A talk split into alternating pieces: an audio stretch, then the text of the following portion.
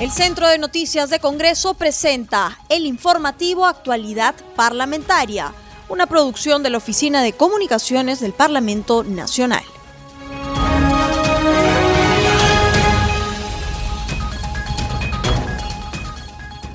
¿Cómo están amigos? Bienvenidos al programa Actualidad Parlamentaria, una producción de CNC Radio del Congreso. Este programa se transmite en las regiones de Amazonas, Radio Estéreo 99, en Ayacucho, Radio El Pueblo, en Cusco, Radio Tahuantinsuyo, en Huánuco, Radio Chalon Plus, en Junín, Radio Visión 1070 FM. Los saluda Rómulo Vargas y los acompañaré en esta jornada informativa.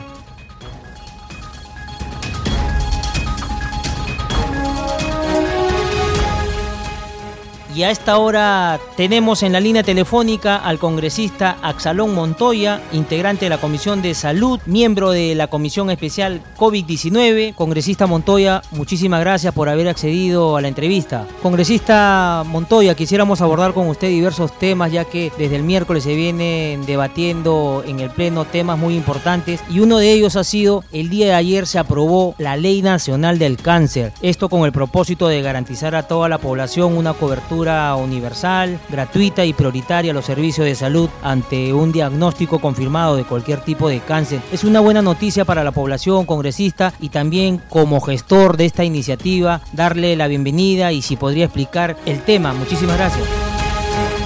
Sí, muchas gracias. Y en realidad muy contento porque eh, por primera vez se ha dado este tipo de ley, es una ley histórica y el Congreso pues estaba a la altura de lo que la sociedad necesita, sobre todo en el tema de salud y mucho más delicado en lo que se refiere al cáncer. Efectivamente, ha sido una, una ley que da los derechos a los pacientes y básicamente eh, está en relación a dos cosas fundamentales. En primero, que hemos tenido el máximo cuidado de asegurar los presupuestos para el desarrollo de, este, de esta ley, de este programa, porque definitivamente sin los presupuestos no podemos avanzar en nada. Y en ese sentido, pues este, se ha consensuado para tener los presupuestos tanto del sector privado, el sector público, el sector mixto, y lo más importante que se ha rescatado del Plan Esperanza es el, el PPR, que es el presupuesto por resultados. Eso nos permite ver los avances en, en cuanto a, la, a los gastos y también la fiscalización de los recursos, que es sumamente interesante. Y por otro lado, es importante considerar la, esta armonía que se ha llegado entre el Ministerio de Salud y el Instituto Nacional de Enfermedades Neoplásicas,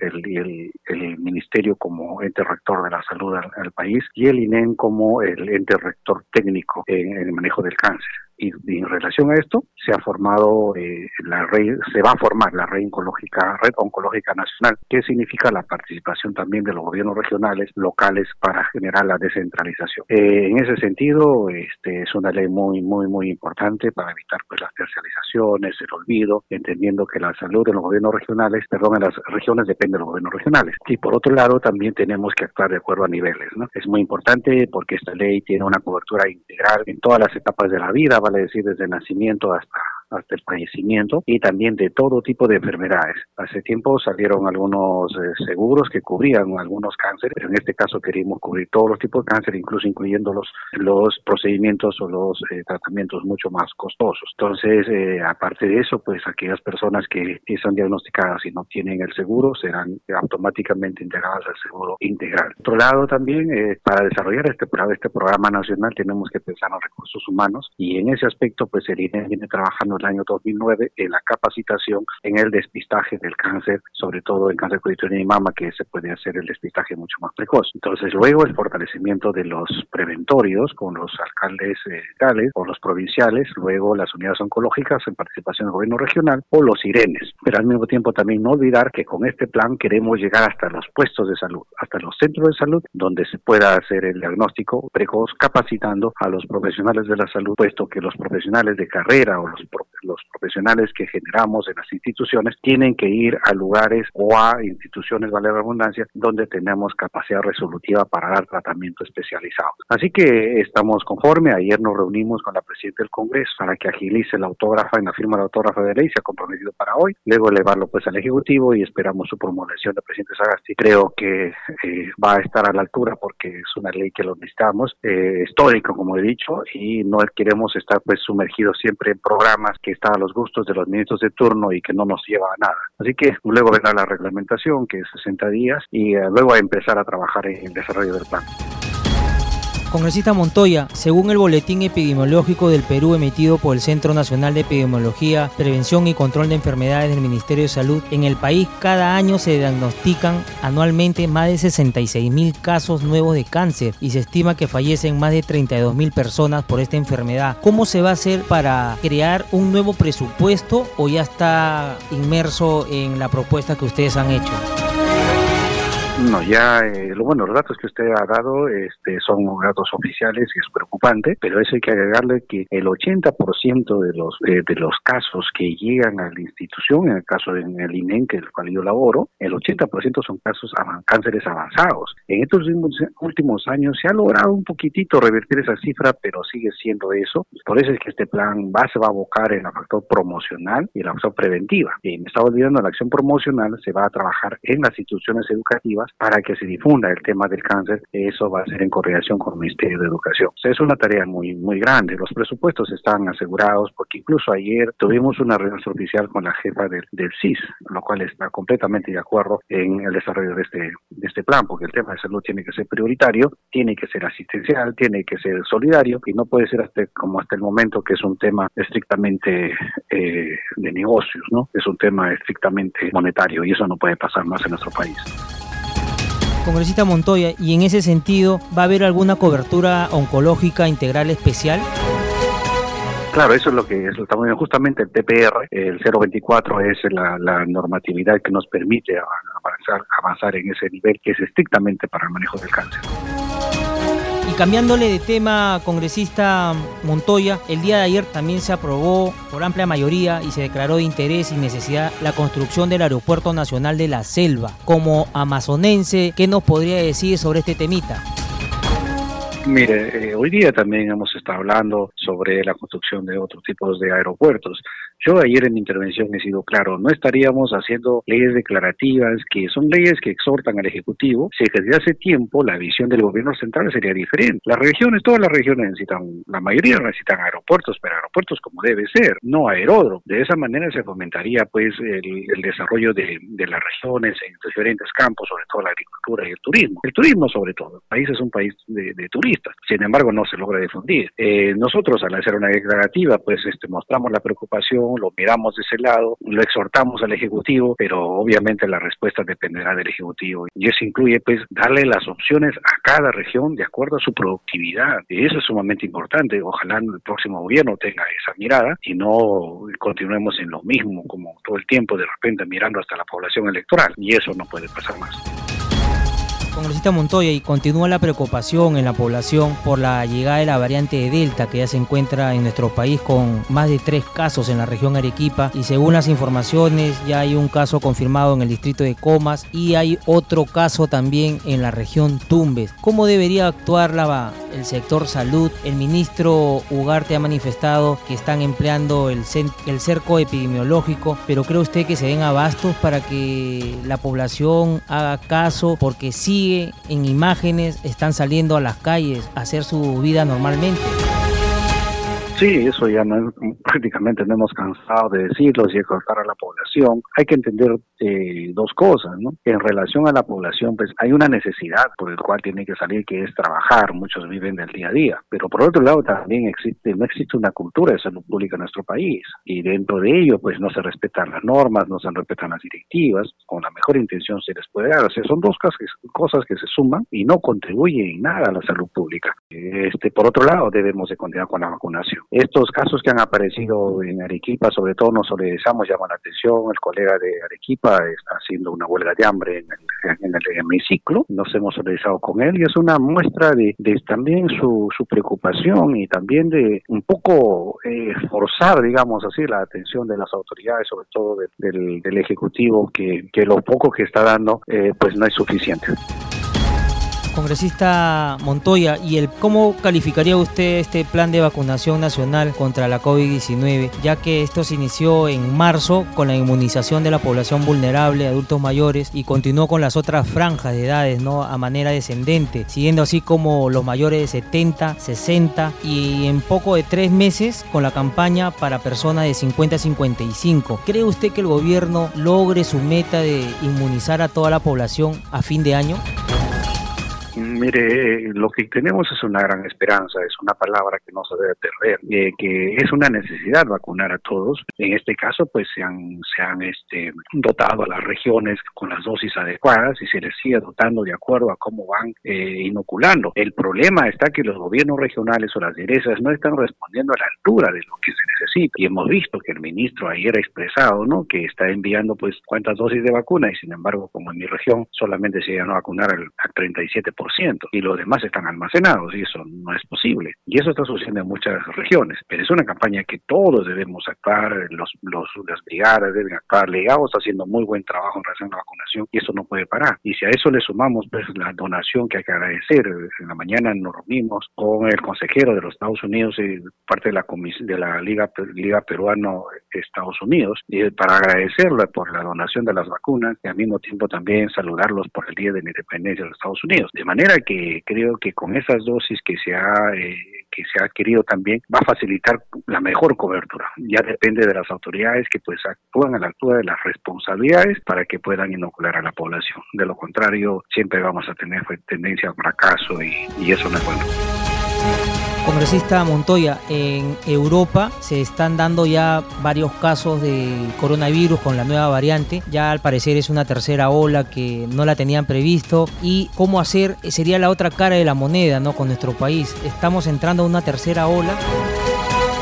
Yo creo que como es una pandemia, las pandemias siempre son, son tienen ese tipo de comportamiento. Hay que entender que pandemia significa eh, un, un, contagio a nivel mundial. Eh, esta tercera ola se va a dar. La situación está que la gente vulnerable, comillas, las personas vulnerables ya no están con nosotros. ¿no? Pero ahora estas nuevas cepas están yendo a gente más jóvenes, jóvenes, incluso hay niños que están siendo afectados y eso es sumamente peligroso. ¿Por qué? Porque aquellos que hemos pasado la primera y segunda dosis, segunda ola, pues vamos a tener como que esa confianza de decir que ya no pasó nada, confiar de repente y exponerse para, para esta nueva cepa y, y correr el riesgo. Y por otro lado también como estas nuevas cepas, sobre todo la delta, pues que está generando sintomatología diferente, eh, solamente con dolor de garganta y, y, un poco de tos, pues este puede generar eh, un cuadro con confusión y sí saber que uno tiene el COVID, eh, aluciendo a que tiene un resfrío, puede ir contagiando. Y esa es una forma de cómo puede incrementar los casos y eso es sumamente riesgoso. Así que hay que estar preparados, creo yo, para cualquier eventualidad, porque también esto no, no va a terminar una tercera ola, si tiene una tercera y luego vendrá, porque como muchos epidemiólogos han dicho, el virus va a venir a quedarse, esto no se va a ir y hay que estar preparados los próximos años, tendremos también los casos y ojalá estemos a la altura para poder atenderlos. Congresista Montoya, ¿y cómo hacer con estas reuniones y los famosos privaditos que hacen algunos artistas desconociendo a la ley bueno, ¿qué, ¿qué, te puedo decir? Estamos en un país donde la, la, irregularidad y la impunidad campea. Esa es parte de nuestra cultura que se llama la criollada, la ley del más vivo, pero a veces hay que aprender a ser responsables. Lastimosamente uno aprende cuando pasan estos casos en la familia, cuando se enferman o fallecen, ahí recién uno aprende, pero ese aprendizaje no te conlleva a recuperar tu familiar. Yo creo que de poco a poco tiene también la parte reflexiva, ¿no? Yo veo por muchos lugares es decepcionante que he recorrido, sobre todo la semana de representación, incluso concentran peleas de gallos, ¿no? Hacen sus polladas, hacen cumpleaños, bodas, con todos los, como antes se hacía, sin pandemia. Y eso es un acto de irresponsabilidad. ¿no? Congresista Montoya, muchísimas gracias por haber estado con nosotros. Sí, muchas gracias, al contrario, gracias a usted por dar la oportunidad y muchas gracias. Chao, chao.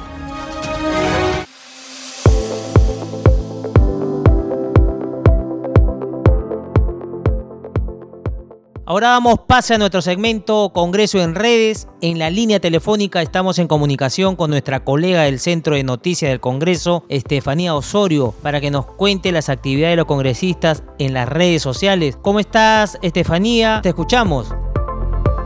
Muchas gracias, estamos en nuestra secuencia Congreso en redes. Un saludo especial a todos los oyentes de Congreso, Radio y las regiones de todo el país que nos sintonizan a esta hora. Vamos a conocer algunas publicaciones de los congresistas en las redes sociales.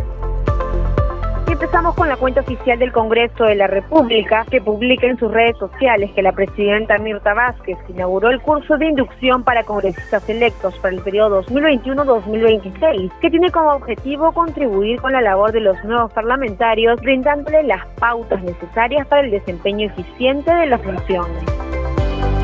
Por otro lado, también el congresista Franco Salinas de Acción Popular criticó al gobierno por observar la ley que restablece la capacidad sancionadora de la Contraloría de la República. El congresista indicó que el presidente Sagasti y sus ministros observan la norma para que no lo sancionen a ellos mismos. Y vamos también con otro tema. El legislador Luis Valdés, presidente de la Comisión de Constitución, sostiene que el Congreso aprobará por insistencia la ley que restablece la capacidad sancionadora de la Contraloría. Señala que la observación de esta norma apaña la impunidad. A su turno, también el legislador Aarón Espinosa de las filas de Podemos Perú afirma que el peaje sube un 15%, de 5 soles con 20 a 5 soles con 90, mientras que los peruanos pierden su trabajo en pandemia, la corrupción sigue ganando, ¿Quién permite este atropello cuando es público que los contratos fueron productos de actos de corrupción? Indicó el congresista Aarón Espinosa. ¿Quiénes están beneficiando en este contrato? Pues no son los usuarios, sino las empresas contratistas. Seguimos también con la bancada del FREPAP que propuso la ampliación del sistema de agua potable en Yurimaguas. Indica que su vocera alterna Luz Caiguaray presentó el proyecto de ley 7893 que propone mejorar y ampliar el sistema de agua potable y alcantarillado de la ciudad de Yurimaguas en la provincia del Alto Amazonas. Y muy bien, llegado al final de nuestro segmento Congreso en redes y solo para recordarles a todos nuestros oyentes que se mantengan informados de nuestra programación a través de las redes sociales, en Instagram, Facebook y Twitter nos encuentran como Congreso Perú. Adelante contigo, Rómulo. Gracias, Estefanía. Nos reencontramos la próxima.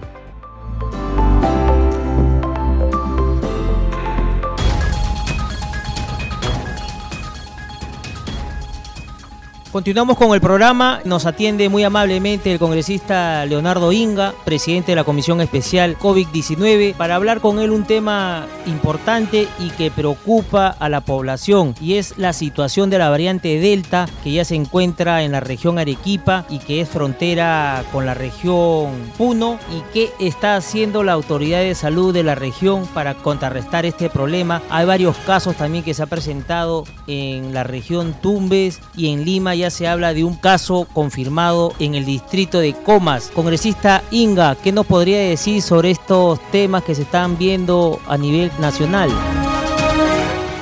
Rómulo, saludarte y saludar a toda tu audiencia. Bueno, eh, como lo has indicado, sumamente preocupados por el tema de la presencia de la variante Delta en el país. Eh, los primeros casos se han registrado en la región Arequipa. En este momento se encuentra en una cuarentena, por ello la región, pero sin embargo ya se ve que hay otros casos ya en Tumbes, así como también en Lima. Esto preocupa de sobremanera en virtud que esta variante es eh, algo hasta más del doble de contagiosas que otras que otras variantes. Entonces, lo que significaría que estaríamos ante el inicio ya quizás eh, innegable de una tercera ola que los próximos meses estaría afectando a nuestro país. Eh, no olvidemos que cuando inició la variante, la C37, la variante andina que es conocida, eh, inició también de esta forma, conociéndose algunos casos y hoy en día predominantemente esta variante se encuentra a nivel nacional, a excepciones de regiones como Loreto y Ucayali. Entonces, por el grado de contagio, de que como te indico que es hasta dos o tres veces más contagiosa, esta, esta variante pues va a ser predominante dentro de muy poco en, en, el, en,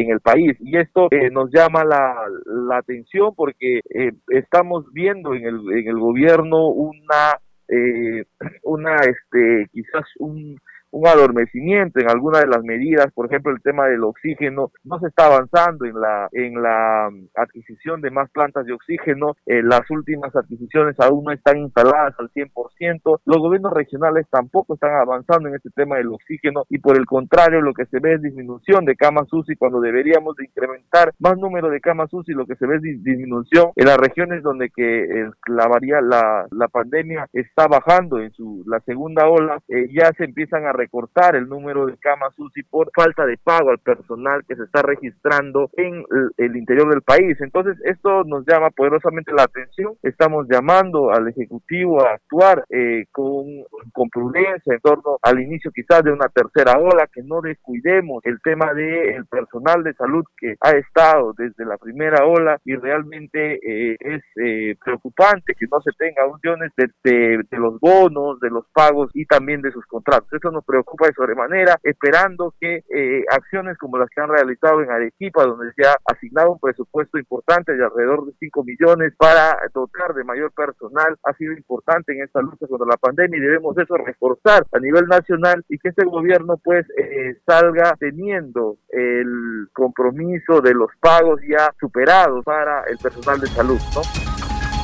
Congresista Inga, y este cerco epidemiológico que se está haciendo en Arequipa está funcionando al parecer, pero la gente, la población no es consciente de la magnitud de la pandemia y sigue saliendo a las calles. Bueno, definitivamente sí hay un tema allí eh, que pasa por el, la situación del control, de hacer cumplir las medidas de prevención, ¿no? Entonces, allí eh, no solo es dar las medidas, no ver los mecanismos necesarios para hacerlos cumplir y ver las facilidades para que la población también lo pueda cumplir. Este tema de la pandemia ha afectado dos sectores importantes, el de salud y sin lugar a dudas el económico, que es uno de los factores que quizá hace que la población tenga o se sienta casi obligado a salir a buscar justamente poder cubrir sus necesidades diarias porque entenderás que el tema de la informalidad en el país es un tema predominante y ello eh, hace pues que muchos peruanos tengamos que eh, salir a diario a cubrir eh, las necesidades de, de, la canasta familiar. Entonces, esto sin lugar a dudas es uno de, de los temas que mayor dificultad ha tenido en la lucha contra la pandemia. Se tiene que articular de mejor forma y el Ejecutivo tiene que plantear las estrategias necesarias para poder tener, contener a la, a la población en sus hogares entonces, ahorita se tiene seguramente una ampliación de unos días más de el, del cerco epidemiológico en Arequipa, pero también se tienen que dar medidas eh, excepcionales, como el tema de algunos bonos o algo, para poder contener también el tema económico. Congresista Inga, ¿y usted la misma idea, opinión del ministro de Salud, Oscar Ugarte, que indica que a fin de año ya estaremos todos los peruanos vacunados? Bueno, la vacunación va avanzando progresivamente. Este, yo pienso que la cobertura hasta fin de año va a ser mayoritariamente, seguramente estaremos alrededor del 90%. Hay un hay un tema que hemos encontrado en las visitas al interior del país es que existe un grueso de la población que de, los de los de los segmentos de edades que eh, siempre está alrededor del 5 o 7% que de una u otra forma no quiere vacunarse y esto nos preocupa de sobremanera, sobre todo en del interior del país. Entonces, seguramente este número, eh, al momento de, tener el informe final, estará alrededor del 10% y seguramente solo se vacunará el 90%, ¿no? Congresista Inga, y cambiándole de tema, el día de ayer el Pleno aprobó la Ley Nacional del Cáncer. Es una buena noticia para toda la población que padece de este problema también.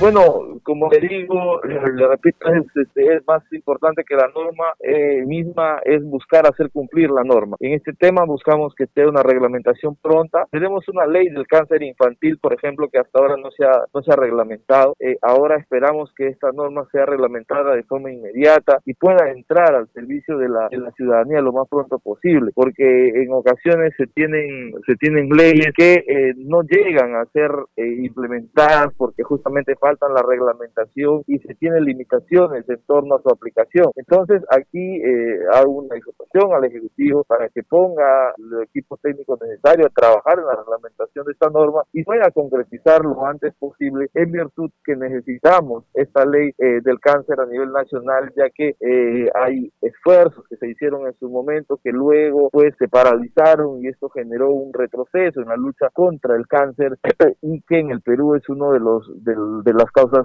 eh, mayores de muerte también. Entonces hay que tener esto en cuenta y esperamos que el Ejecutivo, el Ministerio de Salud pueda actuar la forma más pronta posible y tener una reglamentación de esta norma que haga viable su aplicación lo más pronto posible. Congresista Inga, ¿y a qué se debe esta demora por la reglamentación? Y en el tema también del presupuesto, ¿todo está conforme?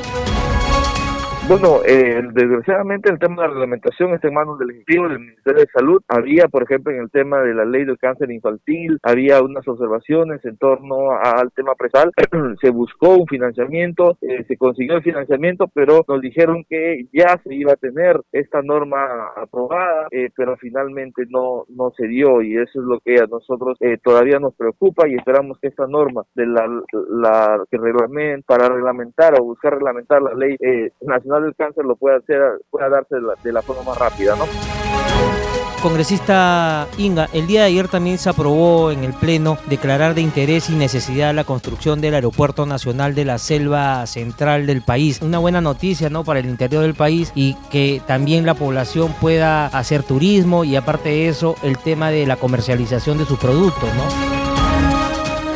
En general el país tiene que adoptar una, una política de interconexión, tanto vial, tanto aérea como fluvial en donde corresponda. Eh, yo vengo de una región sumamente eh, carente de conectividad, que es la región Loreto. Eh, yo eh, felicito cuando se presentan proyectos de, de, este tipo que buscan llamar la atención al Ejecutivo que eh, la, buscar la interconexión entre los pueblos al interior del país. Pero como te repito, más que las normas, acá lo que tienen que primar es una voluntad política de buscar la, la hacer una política de Estado de interconexión y buscar, por ejemplo, en, en la selva estamos eh, buscando que el Ejecutivo a través del Ministerio de Transportes y Comunicaciones que se ha logrado avanzar en este último, en este último año, eh, tener, por ejemplo, el aeropuerto de Yurimaguas en, Alto Amazonas, en Loreto, opcionando, eh, ya se tiene el expediente técnico, esperamos que a fin de año se pueda ejecutar este importante proyecto. También hay proyectos, por ejemplo, en Caballo Cocha, que es la zona de espera, que esperamos que el próximo trimestre pueda entrar en proceso de convocatoria el expediente técnico, así como también pequeños aeródromos en, en la selva, como el de Colonia Angamos, el de el del Estrecho, el del Datén del Marañón en, San Lorenzo, el, el de en la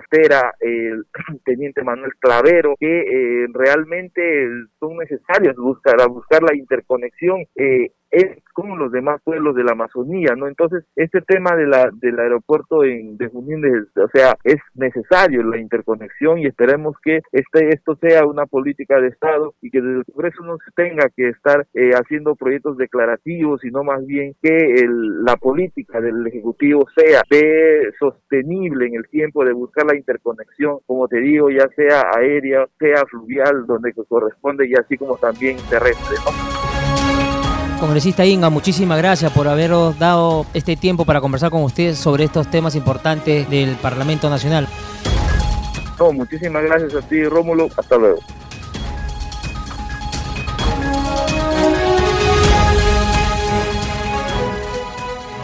Ya no hay tiempo para más, no sin antes recordarles que nuestro programa se transmite en las regiones de Ica, Radio Star Plus 95.1, en La Libertad, Radio Estelar Perú 106.9 FM, en Madre de Dios, Radio Madre de Dios, en Pasco, Corporación de Cerro de Pasco 96.1 FM, en Puno, Radio TV Perú. Conmigo será hasta la próxima.